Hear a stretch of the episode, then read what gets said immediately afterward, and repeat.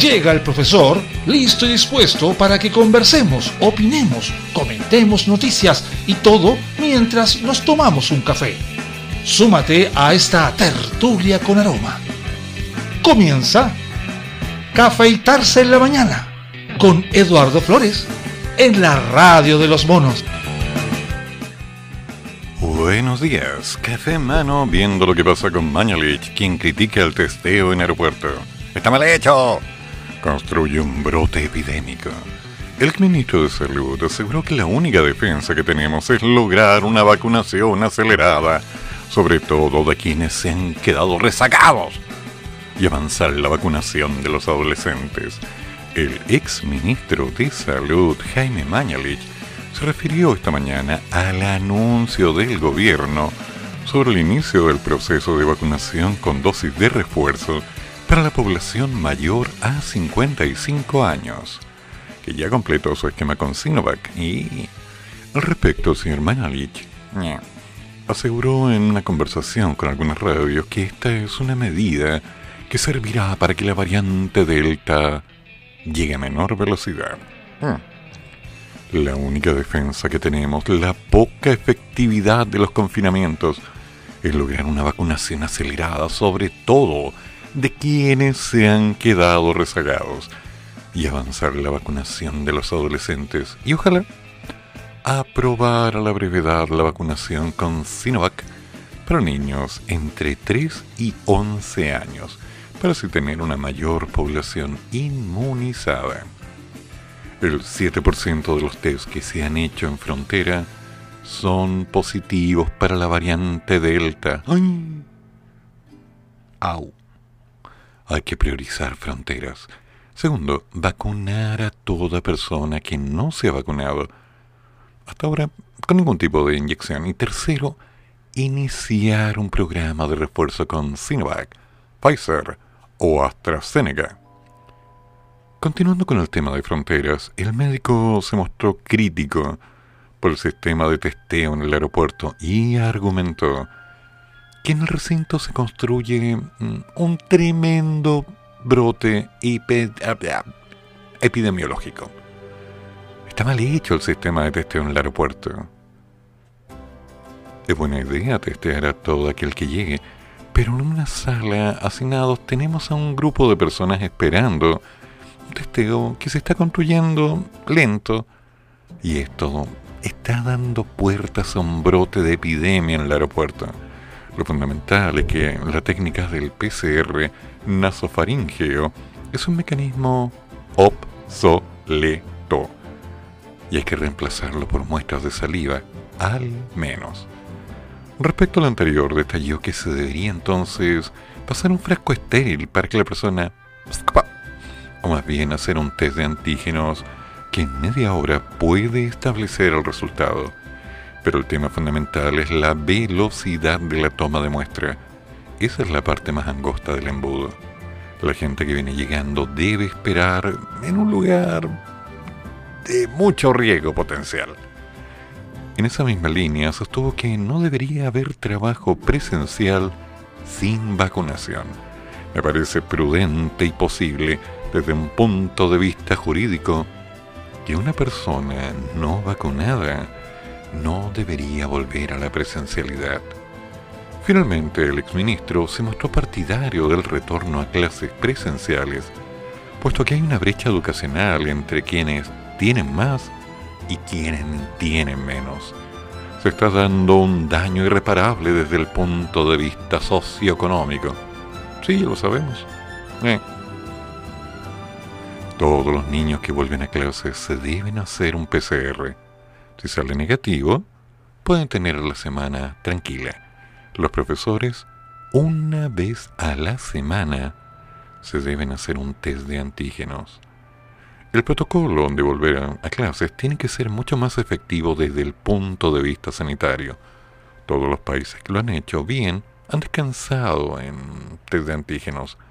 Nosotros estamos sin exámenes y así, a la vuelta. Pero hay que ser el retorno a clase sea más seguro, ¿no? Ay, ay, ay, señor ñañañi. ¿Qué estará queriendo decir? Bueno, pero en el fondo es cierto, ¿eh? ¿Es verdad? Sí. Oh, yeah.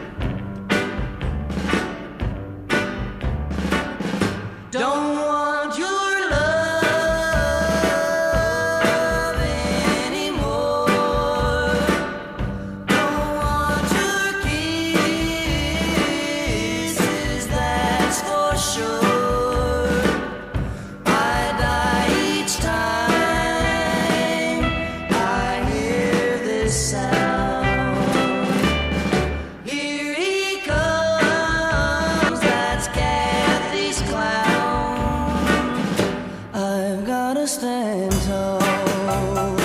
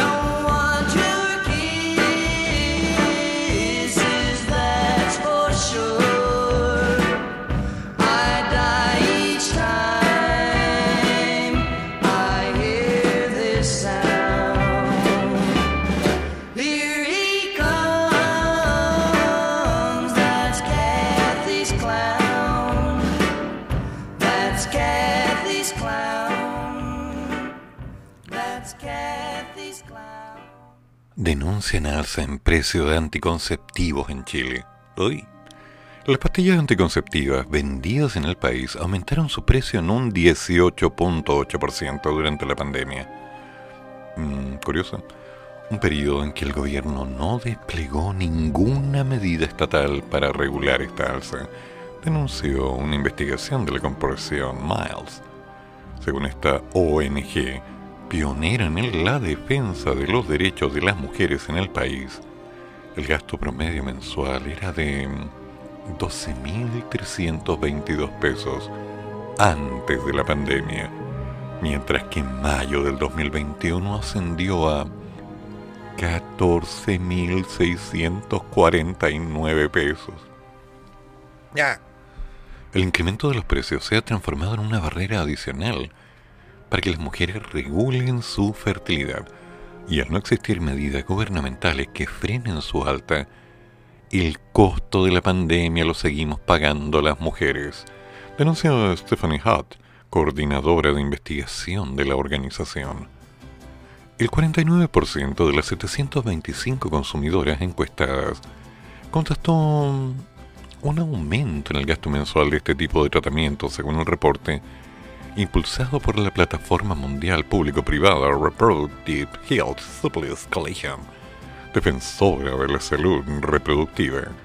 En Chile, donde el aborto es ilegal, excepto entre causales, riesgo de vida de la madre, inviabilidad fetal o violación, la anticoncepción oral es el principal método de regulación de la fertilidad y es utilizado por el 71% de las mujeres según datos de la corporación Miles. Es importante que la política pública considere los anticonceptivos orales como insumos de primera necesidad. Deben ser asegurados por el Estado, especialmente en una crisis social y sanitaria como esta. Hmm. Oye, ¿será buena idea o será un tantito peligroso? No sé, no sé, yo, yo creo que no. No creo que sea buena idea, pero bueno.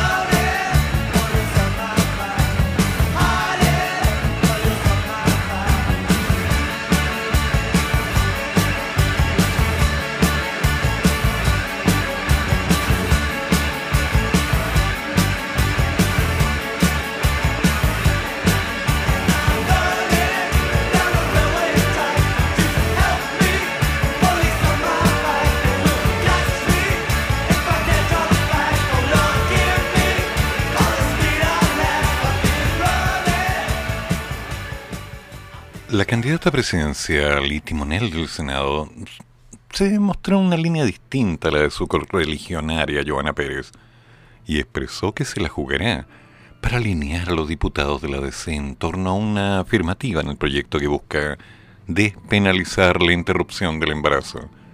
Tras la votación adversa en la Comisión de Mujer y Equidad de Género respecto al proyecto de despenalización del aborto, a partir de la semana 14, la candidata presidencial de la democracia cristiana, Yana Proboste, fue la segunda en referirse al tema. La también presidenta del Senado fue apuntada por varios, ya que el voto clave para rechazar la idea de legislar sobre la iniciativa en la comisión fue de la parlamentaria Joana Pérez, quien dio el voto de 7 a 6 por sobre las afirmativas, causando polémica. De hecho, la propia banderada de la Falange difirió del criterio mostrado por Pérez a la hora de votar y manifestó que la despenalización de la interrupción del embarazo es un tema de derechos humanos y no un tema valórico, al igual que en el primer debate de la unidad constituyente. Respecto a esto, emitió una breve declaración en su cuenta de Twitter. He sido clara y lo reitero. La despenalización del aborto no es un tema valórico, sino de los derechos humanos de las mujeres y mi compromiso está en que el proyecto sea aprobado. Me la jugaré para que los diputados de SEA apoyen en la sala la iniciativa. Las mujeres de Chile merecemos más. Mm. Cabe recordar que mm, una vez en sala, el proyecto tendrá que ser discutido y votado en caso de requerir nuevos aspectos. Si rechazada su idea de legislar, la iniciativa se dará por archivada. Entonces, es un tema, porque al fin y al cabo lo que se está discutiendo a nivel de ley es si una persona puede y tiene el derecho de abortar en un rango de 14 semanas de embarazo. Repito, 14 semanas de embarazo. 14 semanas son 3 por 4, 12. 3 meses y medio. Como que no me convence, pero ¿quién soy yo para opinar? Y opino igual. Jesse is a friend. He's been a good friend of mine. But lately something's changed, it ain't hard to define. Jesse's got himself a girl and I wanna make her mine. And she's watching him with those eyes. And she's loving with that body, I just know it. And he's holding her in his arms late, late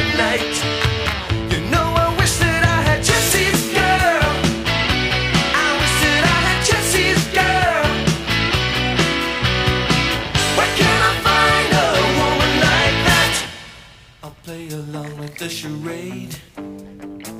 There doesn't seem to be a reason to change. You know, I feel so dirty when they start talking cute. I wanna tell her that I love her, but the point is probably moot. Cause she's watching him with those eyes. And she's loving him with that body, I just know it. And he's holding her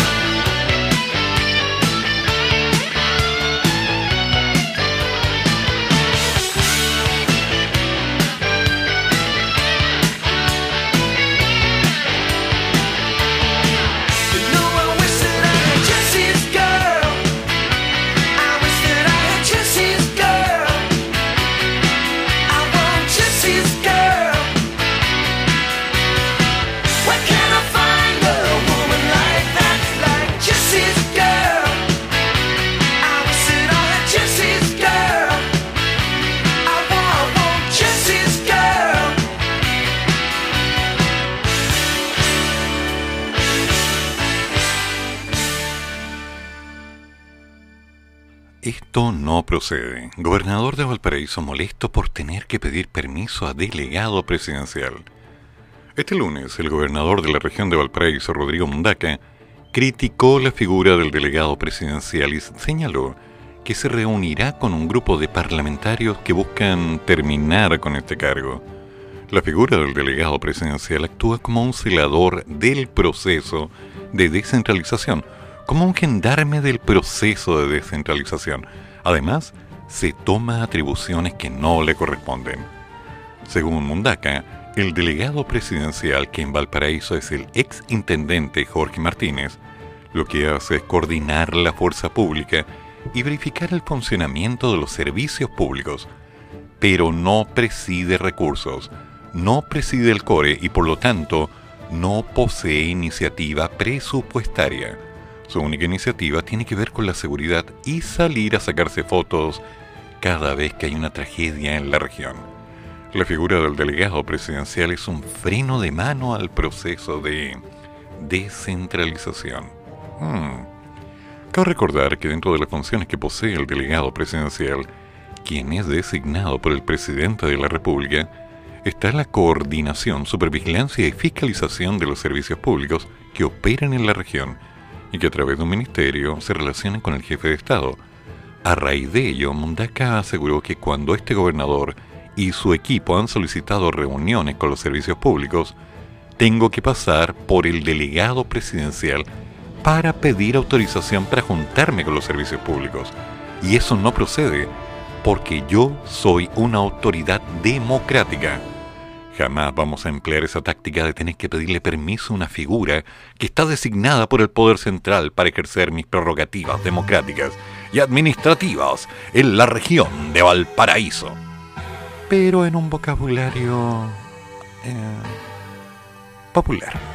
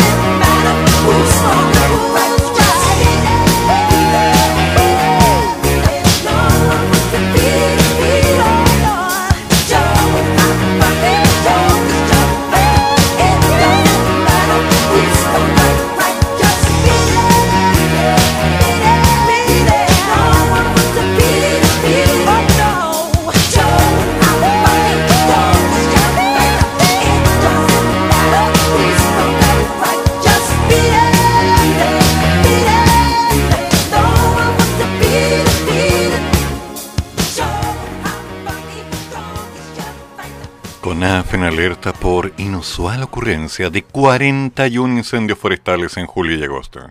Se adelanta el plan para enfrentar siniestros. Uy. La mega sequía que se arrastra en gran parte del país y la agresividad que se ha visto en esta temporada de los incendios forestales en Europa y Estados Unidos no son un buen presagio para Chile. Según estima CONAF, desde el primero de julio hasta ahora, se han registrado 41 incendios forestales en Chile.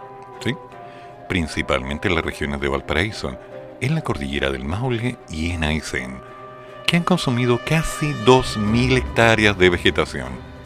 La verdad es que estamos en una temporada muy atípica, donde lamentablemente ya comenzaron los incendios forestales. Esta es una cifra que no se había visto nunca. Esto lo señala Aida Balmini, gerenta de producción y más bien de protección contra incendios forestales. La autoridad explica que usualmente en esta época del año no se produce este tipo de siniestros. Lo normal a la fecha era tener unas 30 hectáreas afectadas, pero no 2000. Antes se podía ver algún foco producto de quemas que hace la gente, pero que no avanzaban. En cambio, esta vez nos estamos encontrando con incendios de 200 hectáreas, difíciles de controlar, porque la vegetación está extremadamente estresada. Y comenta, el día 3 de julio tuvimos un incendio que corrió y consumió 1.400 hectáreas en la región de Aysén, pese a que estaba con escarcha, pero aún así el viento y la vegetación tan reseca hicieron que avanzara muy rápido. Baldini señala que la temporada más dura de los incendios forestales en el país usualmente empieza en noviembre. Era muy intensa en diciembre, enero y febrero y terminaba en abril. Pero este año ya comenzó. Incluso prevén el pic de los incendios para un adelanto en diciembre. Podría ser en octubre. De acuerdo a los pronósticos que tenemos, sabemos que en octubre ya va a ser un mes completamente atípico y tenemos que estar preparados desde fines de septiembre para poder enfrentar los meses que vienen. Ante esto, CONAF debió adelantar para agosto su plan de combate de incendios forestales. Teníamos todos nuestros recursos preparados para que empezaran a trabajar a mediados de septiembre, de en adelante, y tuvimos que adelantarlo detalla que los seis aviones propios de CONAF, que en esta época suelen estar en mantención, ahora están todos trabajando y que están adelantando el ingreso de los brigadistas para el 15 de agosto, cuando lo normal era que empezaran recién a integrarse a mediados de septiembre y el grueso en diciembre. La experta de CONAF comenta que los factores que más inciden en anticipar una temporada compleja de incendios forestales son la falta de precipitaciones y la baja humedad del suelo. Señales que se están viendo este año en el país, en que julio fue uno de los meses más secos de la historia, con menos de un milímetro de agua caída en la capital. Nosotros estamos monitoreando temperaturas, precipitaciones, humedad de suelo y la salud de la vegetación. Y todo esto nos está indicando que la vegetación está muy seca por lo tanto está muy propensa a ser afectada por este tipo de incendios. Dice además que este año hay mucha vegetación muerta por la falta de agua y esa vegetación pasa a ser combustible. Por lo tanto, hay mucha disponibilidad de combustible en el país. Distinto a cuando la vegetación está viva, ahí el fuego se propaga más lento y alcanzamos a controlarlo pero cuando está seca el avance es muy rápido. Otro mal indicio es que las cortezas de los árboles están tan secas que el fuego puede subir por el tronco y afectar las copas. Cuando el fuego corona, es decir, se va por la copa de los árboles, ya es complicadísimo de controlar. Y a eso le tenemos miedo. Con la vegetación tal como está, estos son nuestros temores. En cambio, si el fuego se propaga por el piso del bosque, esto es mucho más lento. A todo lo anterior se suma que los incendios que están ocurriendo en Europa y Estados Unidos en esta temporada, se ha observado que se están formando pirocúmulos, son grandes nubes que suben producto del humo de los incendios. Son como un hongo que tiene tanto poder calórico que sigue subiendo con mucho material encendido y que llega tan arriba que choca con el frío y eso literalmente se derrumba y cae. Es extremadamente peligroso. Así que muchachos, nada de andar fumando los bosques. Cuidado, pórtense bien.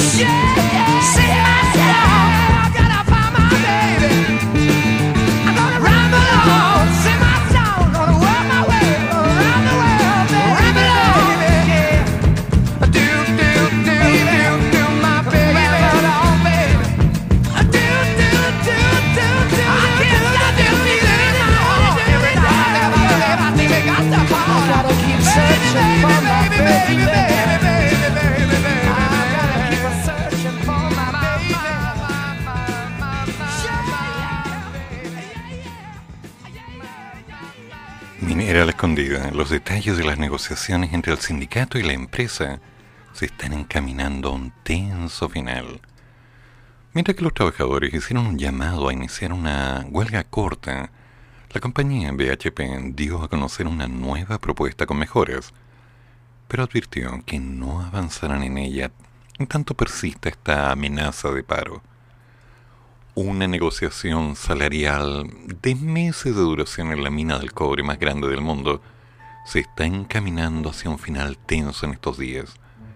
El principal sindicato de minera escondida, el yacimiento de cobre más grande del mundo, hizo un llamado a sus trabajadores a estar listos para iniciar una huelga al no concretar acuerdos en medio de su negociación colectiva con la empresa controladora BHP.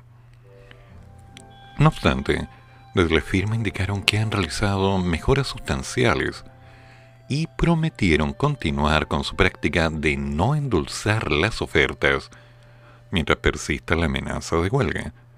Así todo, las tres huelgas ocurridas en los últimos 15 días, en Escondida y Spence, cuya duración se ha extendido por más de 40 días, no se caracterizan principalmente por generar cambios importantes, de hecho, en el 2017 los trabajadores optaron por congelar el contrato por 18 meses. Pero finalmente la negociación, que alargaron un año y medio después, fue bastante similar a la ofertada antes de iniciar la huelga. Las negociaciones salariales en una mina que representa alrededor del 5% de la producción mundial están siendo observadas de cerca por el mercado del cobre, ya que billones de dólares en estímulos gubernamentales alimentan la demanda de metales industriales. Por lo tanto, los comerciantes tendrán que navegar por las complejas reglas laborales del país para determinar los posibles próximos pasos. Después de que los trabajadores rechazaron la oferta salarial final de BHP en conversaciones regulares, la empresa ejerció su presión en, de un periodo de mediación de cinco días en un intento por evitar la huelga, plazo que terminaba ayer. Si las dos partes no lograban llegar a un acuerdo para entonces, podrían acordar extender la mediación hasta por cinco días hábiles más o podría comenzar una huelga legal. Los dos lados no parecen estar muy separados en términos de beneficios. En concreto, el sindicato solicitó un bono equivalente al 1% de la ganancia de la empresa, que sería algo así como unos 21 millones de pesos, para cada trabajador. En conversaciones regulares, la empresa ofreció 18 millones a cada uno, y dice que ha endulzado los términos durante la mediación y pueden estar más separados en los salarios base. Según la consultora Pushminink, cualquier huelga probablemente sería más breve que el paro de 44 días que sacudió al mercado del cobre en el 2017. El sindicato tendría la opción, como tomó hace cuatro años, de poner fin a la huelga congelando el contrato actual durante 18 meses y volver a negociar sin recibir ningún bono hoy. Pero dado que la empresa presentó una oferta superior al piso legal bajo la nueva ley 20.940, los trabajadores mm, solo podrían tomar esa opción después de 30 días, lo que presionaría sus finanzas personales. Qué manera de ganar plata. De este modo, el sindicato cuenta con dos estrategias. Por un lado, puede ofertar lo planteado por la compañía o apuesta por una huelga que deparará en al menos 30 sin goce de sueldo ni beneficio alguno. En este caso, la única posibilidad que le quedaría al sindicato sería acogerse al nuevo artículo 342 del Código del Trabajo, que le permite congelar el actual contrato por un año y medio y volver a negociar entonces sin bono. Si bien el sindicato dice que BHP no ha hecho lo suficiente durante la mediación, adjuntó condiciones a, a la serie de beneficios y presupuestos. La empresa está aumentando su propia presión para lograr un acuerdo. El costo de una huelga prolongada en un momento de altísimos precios del cobre también sería elevado para la minera de la sede de Melbourne hemos hecho todo lo posible para llegar a un acuerdo durante el proceso, y especialmente la mediación obligatoria, dijo la compañía a través de un comunicado el día viernes. Esperamos que estos esfuerzos sean apreciados por los trabajadores, porque la oferta de mediación será la mejor que presentará la empresa. Nos pusimos densos. Oye, 18 millones y no. Wow. While I quit my job down at the car wash, I left my mama a goodbye note. By sundown, I left Kingston with my guitar under my coat. I hitchhiked all the way down to Memphis, got a room at the YMCA. For the next three weeks, I went a hunting them nightclubs looking for a place to play. Well, I thought my picking would set 'em on fire, but nobody wanted to hire a guitar man. While I nearly about starved to death down in Memphis, I run out of money and luck. So I bought me a ride down to Macon, Georgia on an overloaded poultry truck. I thumbed on down to Panama City, started picking out some of them all-night bars. I hoping I could make myself a dollar making music on my guitar. I got the same old story, them all-night peers. There ain't no room around here for a guitar man. We don't need a guitar man, son. So I slept in the hobo jungles. I roamed a thousand miles of track till I found myself in Mobile, Alabama. Had a club they called Big Jacks. A little four-piece band was jamming, so I took my guitar and I set in. I showed them what a band would sound like. I was a swinging little guitar man. Show them, son.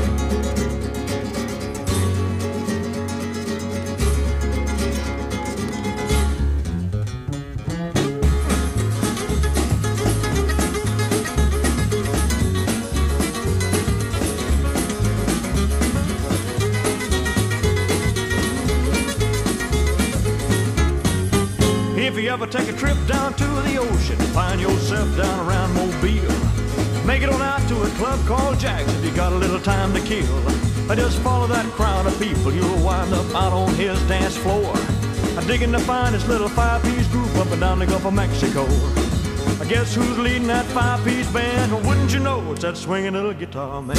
Yeah, yeah.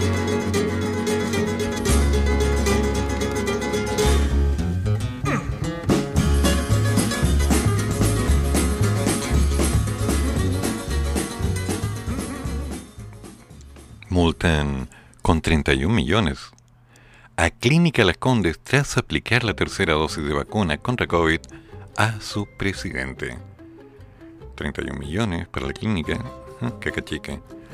La Serenia de Salud de la región metropolitana anunció una multa contra la Clínica Las Condes por la aplicación de la tercera dosis contra el presidente del directorio de la institución, el señor Alejandro Gil. El recinto asistencial privado pagará 600 UTM. Al tiempo, el director técnico de la Clínica Las Condes deberá pagar 150 UTM más, 8 millones. Luego de realizada la investigación sumaria realizada en la clínica por la tercera dosis que se puso de manera premeditada, hemos sancionado con una multa. Y bueno, van a tener que asumirlo, explicó la Serenia de Salud Paula Labra. Además, Labra aclaró que se mantendrá la suspensión sobre el vacunatorio de la Clínica Las Condes, que está vigente hace dos semanas. Se levantará cuando nosotros podamos determinar que se va a seguir y cumplir con todos los protocolos y las normativas establecidas para el proceso de vacunación en el país. Si bien a partir del 11 de agosto el gobierno autorizó la aplicación de una dosis de refuerzo para la población, y la medida que estaba autorizado, Gil ordenó que se le aplicase la vacuna en una controversial situación que derivó en que la jefa de servicios, Leticia Ortiz, renunciase tras 15 años de trabajo en la clínica, mientras que la coordinadora del vacunatorio, Carla Garrido, fue despedida sin indemnización por denunciar el hecho. ¿Ya? De forma paralela, la Fiscalía Metropolitana Oriente está revisando una denuncia realizada por el gobierno contra Gil por apropiación indebida. Pero a ver, la señora Leticia fue despedida sin ningún tipo de indemnización. No, ella renunció, perdón, perdón, perdón. Carla Garrido fue despedida sin indemnización por denunciar un hecho que nos afecta a todos. Bueno, es una vacuna. Una vacuna puesta a una persona y no a otra. Mm. Yo creo que aquí hay algo que no está muy claro, ¿no? ¿Será solamente esa la razón del despido de la señora Carla Garrido?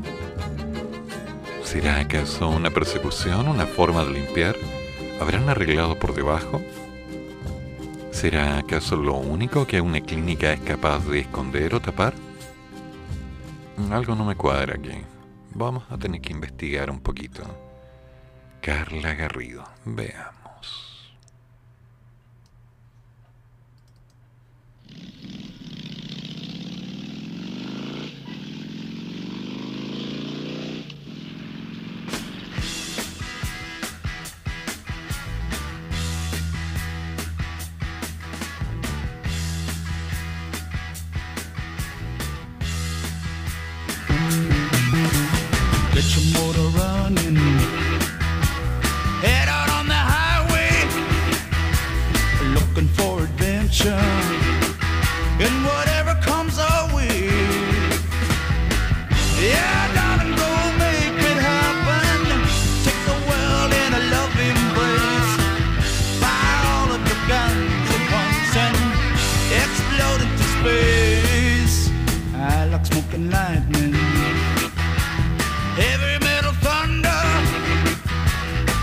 and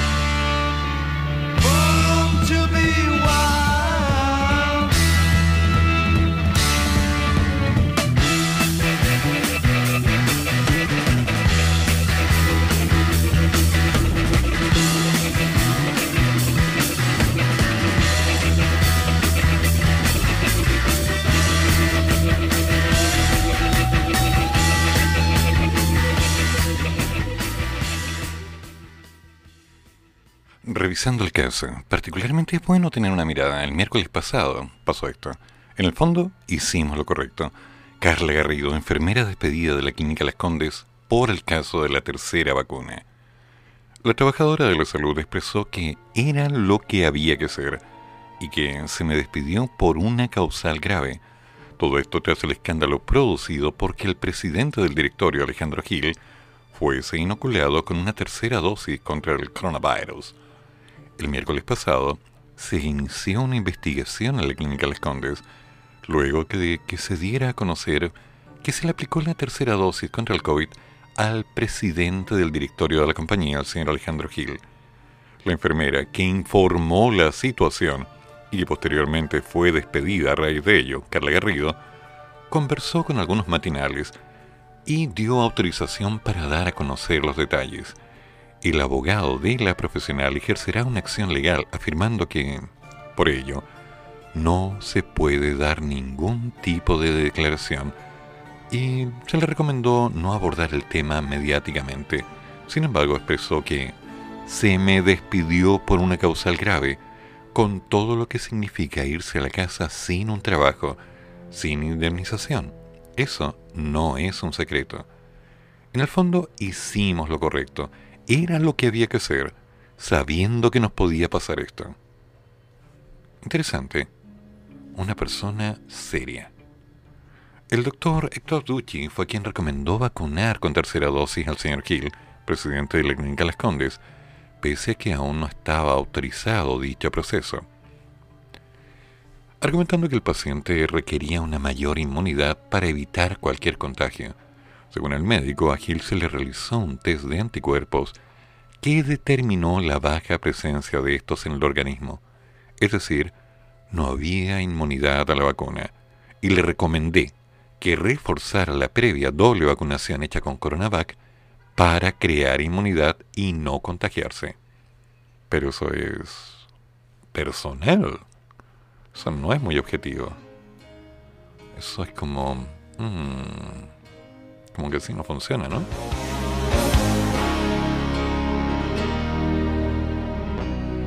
You know our love was meant to be kind of love to last forever. And I want you here with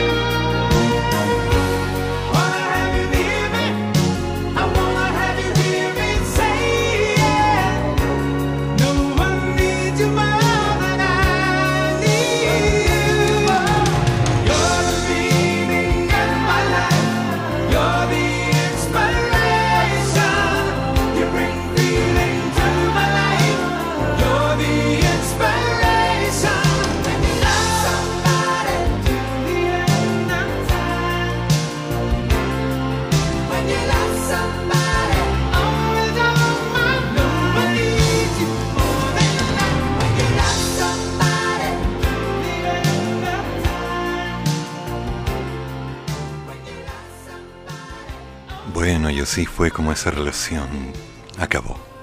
Es triste, es triste.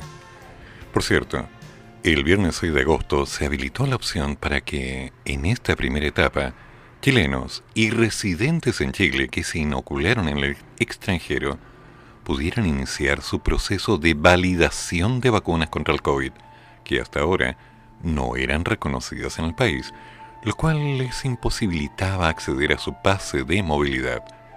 Las vacunas que se pueden homologar son aquellas aprobadas por la OMS y las agencias regulatorias. Tales vacunas son Moderna, Pfizer, Johnson Johnson, AstraZeneca, Sinopharm, Sinovac, CanSino y Sputnik. Y el proceso se puede hacer a través de mevacuno.gov.cl.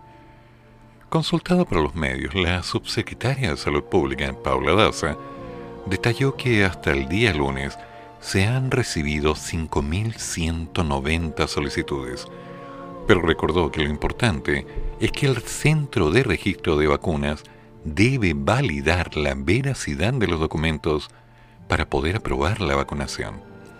Dicho proceso está a cargo de una comisión que debe revisar todos los antecedentes presentados. Hoy, durante el balance televisado por la pandemia, explicó que quienes posean documentos digitales con código QR o firma electrónica, ese proceso de homologación se realizará bastante rápido, probablemente en menos de 48 o 72 horas. Pero en el caso de las personas que tienen documentos en papel, éstas requerirán que la comisión los valide. Y este proceso puede durar hasta 10 días. A quienes están en esa situación se les va a dar un pase de movilidad transitorio. Sin embargo, dicho pase les permite hacer su cuarentena en el domicilio. No quedan eximidos de cuarentena de 10 días por tener el pase de movilidad. Paula Daza explicó que en esta primera etapa se ha determinado que el proceso tarde al menos 10 días, debido a que es donde se ha incorporado el mayor número de solicitudes, y algunas de ellas, especialmente las electrónicas, ya han sido validadas. Tema complicado. Bueno, entonces, llegas al país, pasas por el aeropuerto, te toman el test, te envían a hacer tu cuarentena, dices que vienes vacunado, ninguna de las vacunas corresponde a las locales. Problemas. ¿Qué onda? Entonces, ¿quién está entrando al país? Digo, para saber, prepararme. No voy al aeropuerto. No voy. Ah. Eric Clapton. Bad Love. Excelente.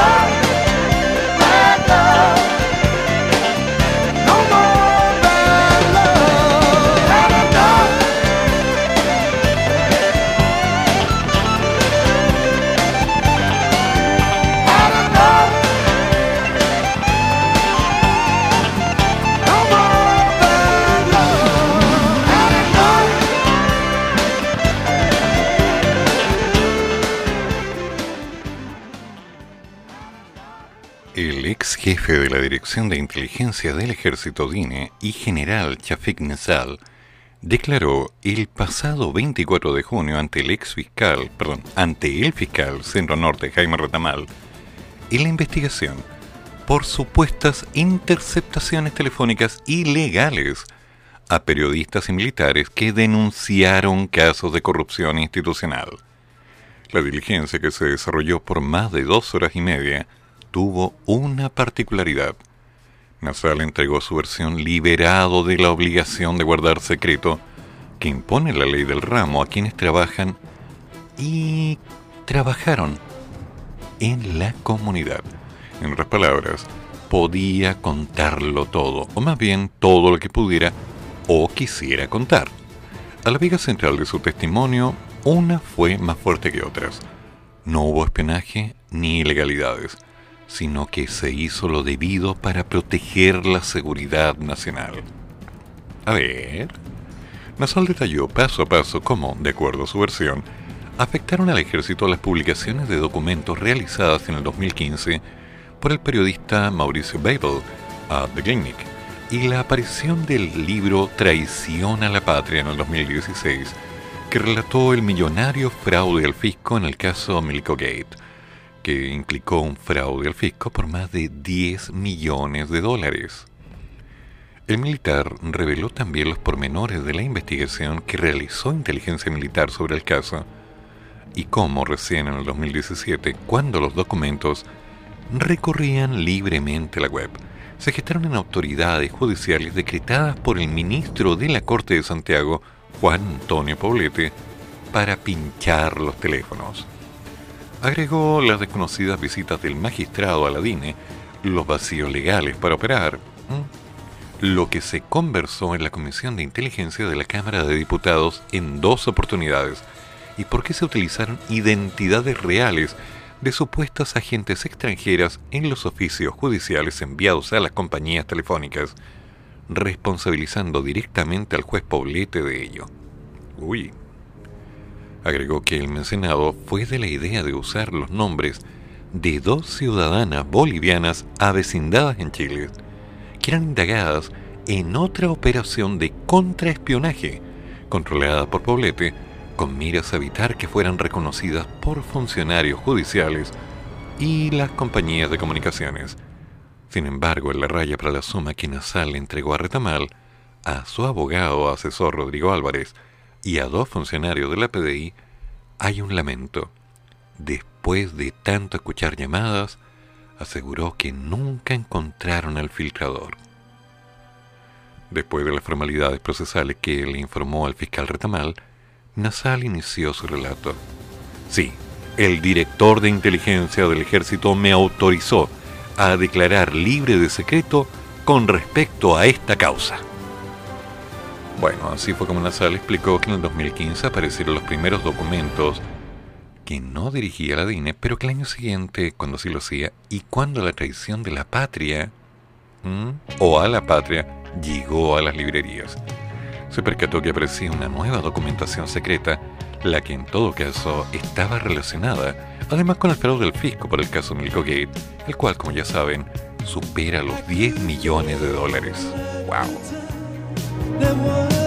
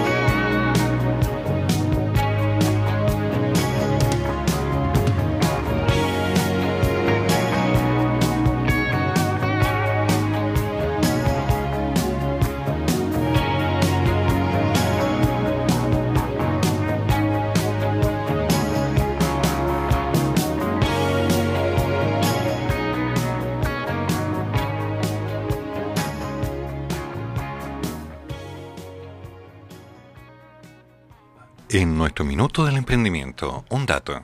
¿Te gusta cocinar? Por favor, toma nota de esto. ¿Le gustó? Incorpórate y sé parte de nuestro emprendimiento. Sí, sé parte de nuestro crecimiento. Personal de cocina, si cuentas con disposición y tienes o no tienes experiencia, comunícate de inmediato al más 569 9779 0747. Entrevista de inmediato. Sueldo y bonos por cumplimientos. Llama ahora al más 569 9779 0747. Personal de cocina. Tienes que tener disposición, pero no necesitas experiencia. Vamos a crecer juntos. ¿Le gustó? Incorpórate y sé parte de nuestro crecimiento. Hazlo ahora. Esto es para ti, que te gusta cocinar y que está buscando un trabajo. Contáctate. Entrevista de inmediato, sueldos y bonos por cumplimientos. Repito, más 569 9779 0747. Incorpórate. ¿Le gustó? Sí, búscanos ahora. Y no te lo pierdas. El minuto del emprendimiento.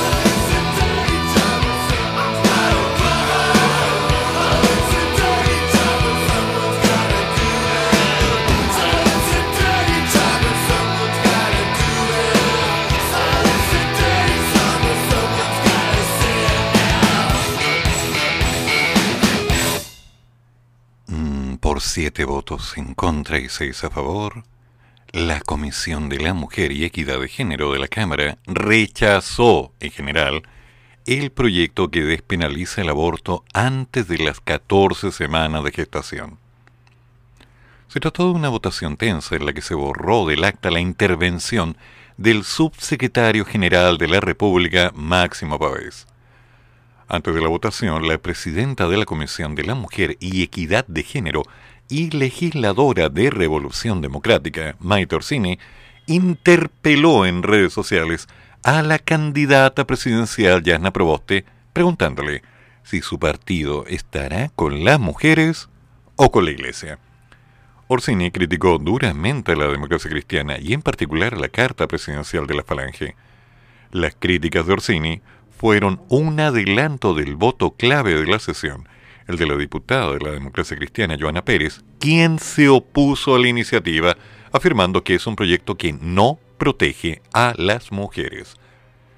La diputada de Renovación Nacional, Kenneth Luke, dijo que fue una excelente señal el rechazo al proyecto y se refirió a la discusión en la sala. Tras lo sucedido, la presidenta electa del PPD, Natalia Piergentili, criticó a la DC y acusó a su bancada de no respaldar a Yasna Proboste en sus propuestas como candidata presidencial. Al respecto, la banderada falangista se comprometió a buscar las instancias para revertir este escenario en el Senado. He sido clara y lo reitero.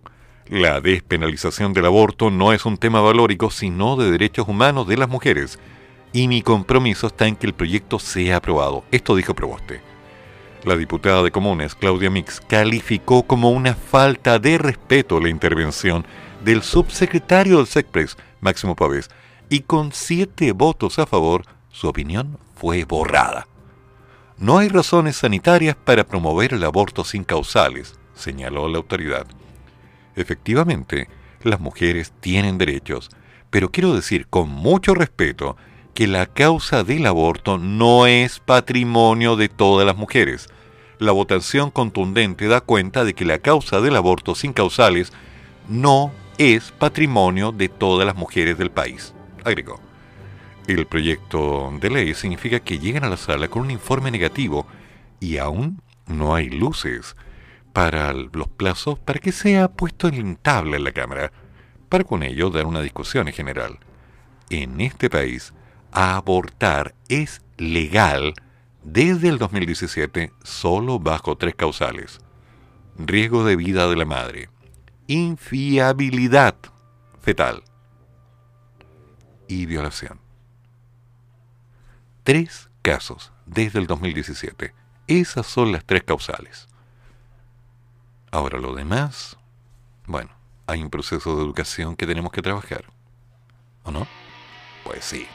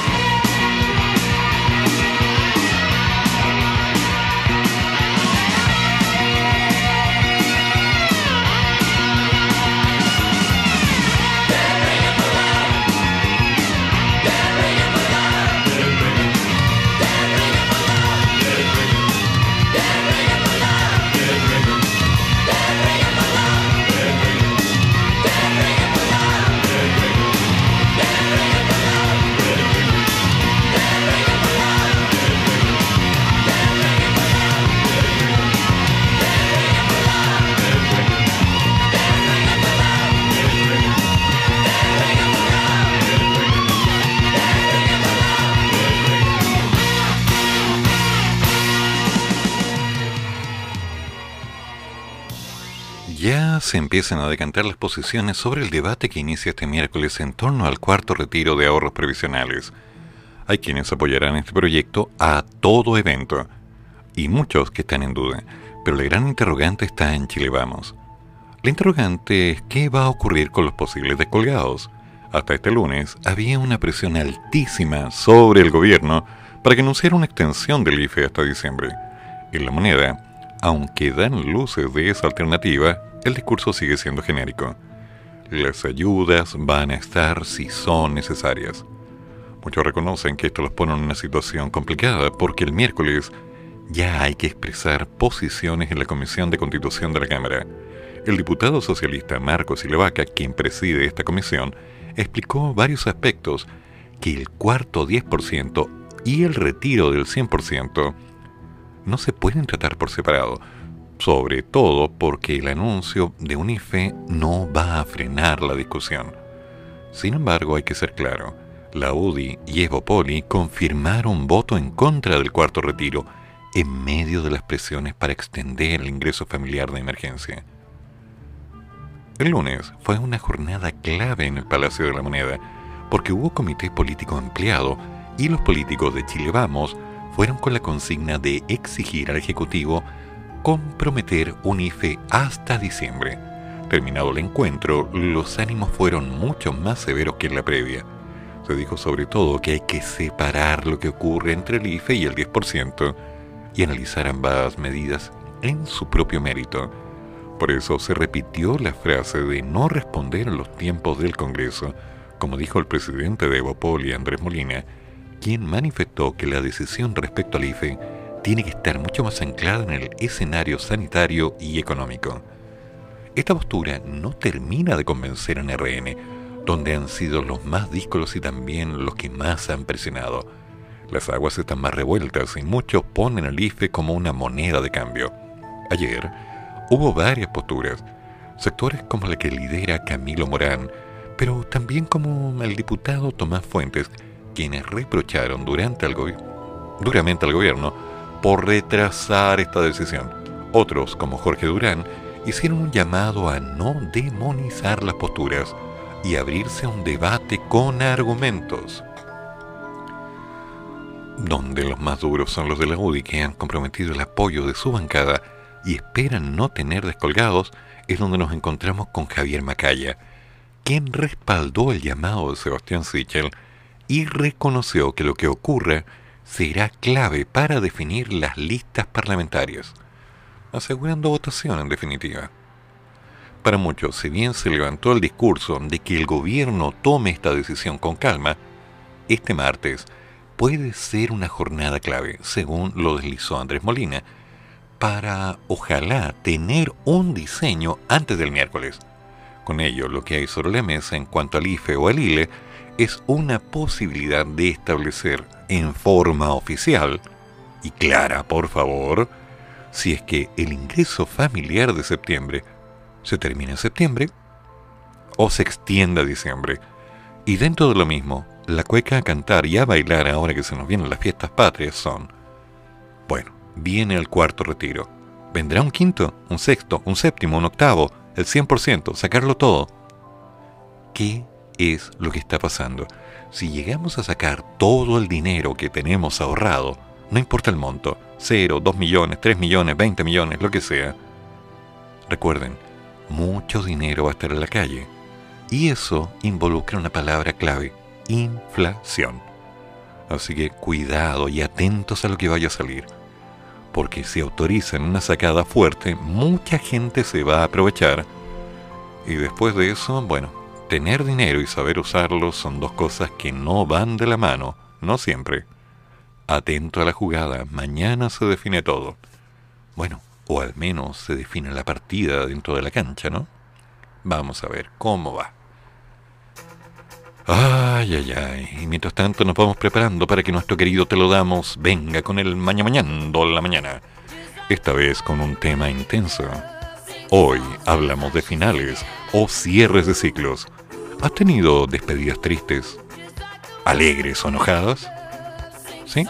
Esos momentos en los cuales la relación termina porque cada cual se va por su lado y queda un silencio quedan esas palabras que no fueron las adecuadas, o bien aquellas que no fueron dichas. Pasan meses, a veces años, y de pronto, sin querer, te encuentras, te tomas un café y conversas. Pero ya es tarde. El tiempo ha pasado y ha marcado su ritmo. Las cosas ya no volverán a ser lo que fueron. Tienes la intención, te gustaría, pero ya no eres el mismo. ¿Ok? Y un bonus, ¿cómo te gustan los fines de películas? ¿Te gustan... ¿Cómo te gusta que termine una teleserie? Hoy, todo en la radio, monosconavaja.cl, una radio que le gustan los finales claros y que le gusta decir las cosas por su nombre y sin excusas. Que todo lo que se tenga que decir se diga. Y más tarde, por supuesto, Icy Rocks presentándonos su programa especial. Hoy día, uy, hoy día va a estar intenso. Particularmente intenso. ¿Qué se viene? Bueno, lo que se viene es un especial de Tú eres más grande de lo que te ves. ¿Sí? Sin miedo al cambio. Todos los martes y jueves a las 11.30 y a las 18 horas. ¿Sí? Un programa de hoy, además conversando del viaje a México. Grande Carla, ¿lo pasaste bien? Oye, ¿me trajiste algo? A ver, a ver, ¿me trajiste algo? ¿No? Ah, igual te quiero. Pero... Te encargué un bastón nuevo. Pero no importa, amiga mía. Lo importante es que volviste feliz. Y después, Deportes X, como siempre, informando de algo más que fútbol, porque los deportes son el arte de vivir. Y más tarde, a las 14 horas, Me Haces Tanto Bien, con Patricio Aguilos, el hombre que le canta la vida, el hombre que enfrenta los problemas y dice, no importa, siempre vamos a estar aquí, atentos a la jugada, haciendo lo que se tenga que hacer, cometiendo el cometido, perpetrando lo perpetrable. No somos dignos. Sí, la vida continúa. Y como digo, dentro de unos minutos, nuestro maestro te lo damos, el pastor de los pastores, el señor de los señores, el hombre de la gerencia, el dueño del fondo, por decirlo así, el que dice por dónde va el arado antes de sembrar, te lo damos, estará con nosotros en el mañana mañana la mañana. Y un servidor, Eduardo Flores, quien como siempre se hace responsable de todo lo que ha dicho y comentado en sus programas, seguiré con ustedes mañana a las 8 de la madrugada, si es que mi espalda quiere, porque últimamente se ha estado portando un poquitito mal. Pero bueno, lo importante es que vamos a seguir porque hay que seguir. Ah, bueno, pero eso es en la tarde, en la radio del norte. Y no lo olviden, el mensaje del emprendimiento, la idea que nos mencionaba hace un rato Larry Constantino en forma directa. Personal de cocina, incorpórate y sé parte de nuestro crecimiento. Te piden disposición, solamente disposición. ¿Tienes experiencia? Excelente. ¿No tienes experiencia? No importa. Entrevista de inmediato, sueldo y bonos por cumplimientos. Interesado llamar a contactarse o contactarse al teléfono más 569, anota. 9 7 7 9 0747. Te lo repito, más 569 9779 0747. ¿Le gustó? Incorpórate y sé parte de este crecimiento. Personal de cocina. Entrevista de inmediato, sueldos y bonos por cumplimientos. No importa que no tengas experiencia, lo importante es tu ganas de aprender. Y bueno, se acabó el programa, ya me estoy pasando y como va a pasar en cualquier momento, bueno, me van a reclamar que no di el tiempo para comprar el pan, pero aquí vamos de nuevo. Así que atentos a la jugada. Y maestro, te lo damos preparando el micrófono, todo listo, tiene su café, luego está en clase, todos se están portando bien. Supongamos que sí. Ay, ay, ay, hagamos lo que hay que hacer. Ya que hace frío, tal vez no debía haberme despertado a las cuatro y media de la mañana, pero hay que seguir, siempre hay que seguir. Y no lo olviden. Cuidado con las vacunas. Nos juntamos mañana. Que tengan buen día. ¿No? Steven Nicks. Ya, po, termina. Que tengo que soltar. Suelta, suelta. Le digo a la canción, ¿eh? No piensa en otra cosa. ¿No? Ok. ¿Ahora sí? Ahora sí. Termina el programa, pero sigue el café. Y el profesor ya volverá para otra vez cafeitarse en la mañana, aquí, en la radio de los monos.